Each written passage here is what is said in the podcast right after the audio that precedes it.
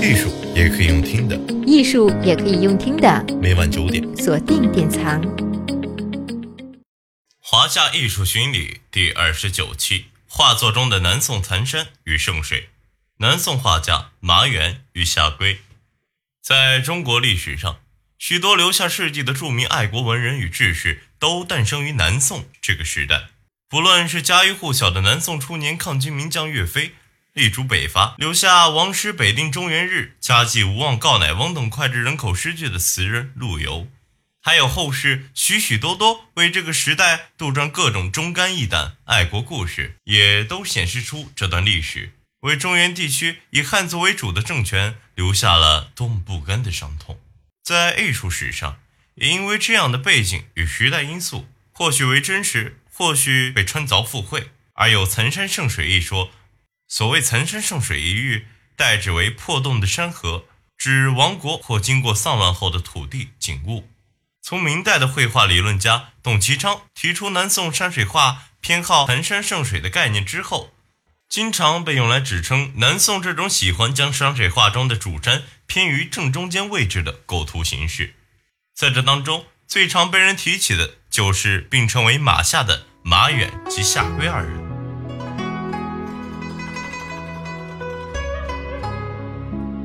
马远稍早于夏圭，为南宋时期的宫廷画家。马远家族可谓真正的绘画世家，家中一连五代都出了画院画师。从他的曾祖父辈开始，就在北宋徽宗时期的画院服务，一直到马远的儿子马林也进入了南宋画院。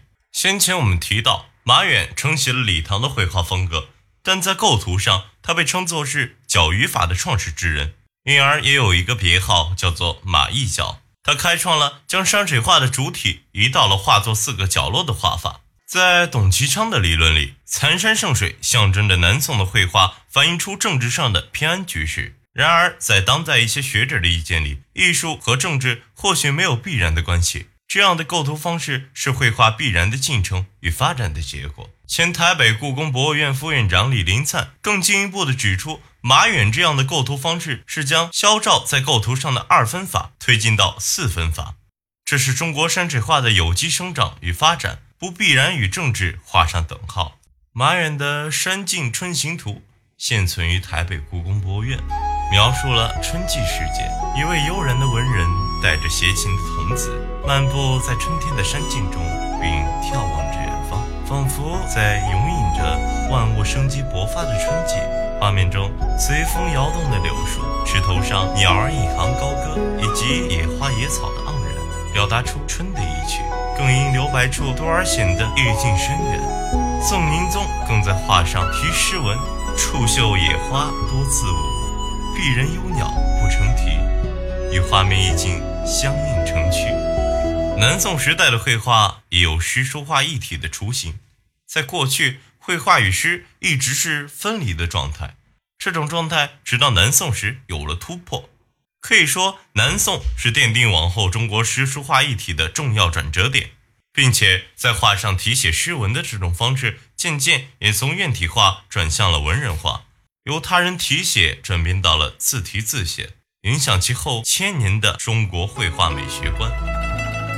除了宋宁宗本人会在画院画家的作品上题写文字。在一些八卦小道消息里，宁宗的杨皇后一说为杨妹子，这位杨妹子善诗文绘画，对鉴赏也很有一套。因此，在宁宗时，许多名画上的题字其实都是由杨妹子来代笔的。在这其中，就包括了马远的《十二水图卷》。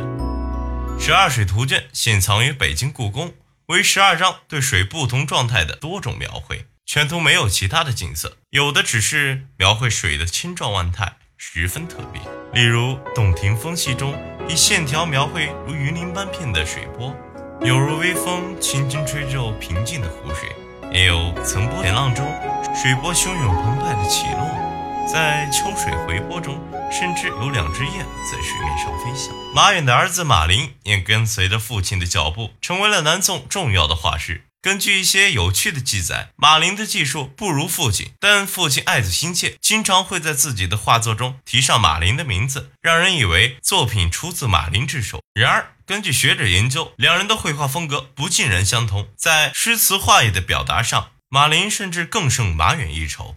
例如，现存于日本东京根津美术馆的《夕阳山水图》，用简约的画面就将夕阳无限好的意境给勾勒了出来。一抹胭脂红在远山之间若隐若现，而画面之下，雁群在江面上方掠过。宋宁宗更在画面上方点题了“山寒秋色尽，雁渡夕阳迟”，诗与画巧妙地融合在了一起，陈述了一刻静谧而悠远的夕阳傍晚。观者与景色拉远，更让画面具有朦胧。这样的风格，与其说传承自其父，倒是更为贴近我们要谈到的另一位南宋重要花院画家夏圭。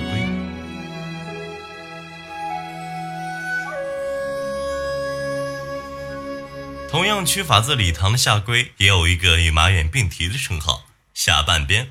他的山水画取景不同山的全貌，多以半边诗人，故得此名。现存于台北故宫的《西山清远图》，据传出自夏圭的手笔。不过此卷由于并无署名，因而一直有非夏圭原作的疑虑。但也有学者认为，从此图完熟的技法上来看，属于夏圭原作，有极大的可信度。后世的评论者认为夏圭的笔意直径简率。明代的董其昌更曾形容夏圭的大幅批寸法，如素公所谓简素者般，化繁为简。南宋时期的绘画虽然很大程度上受到了横跨南北宋的绘画大师李唐影响，多用大斧劈皴入画，但却走出了新路。画家们先用水打底，并用带有墨色的笔触做渲染，使得画面带有朦胧的质感，以墨色渲染出氛围，显得气韵生动而雅致，与北宋山水画的蓬勃气势形成了鲜明对比。除此之外，南宋绘画也更为重视绘画上精神性的表现。两宋为山水画的黄金白银时代，在山水画的进程上有着不容忽视的历史地位。下一回，我们也将会继续介绍南宋另一些有趣的艺术类型。艺术也可以用听的，艺术也可以用听的，每晚九点。锁定典藏。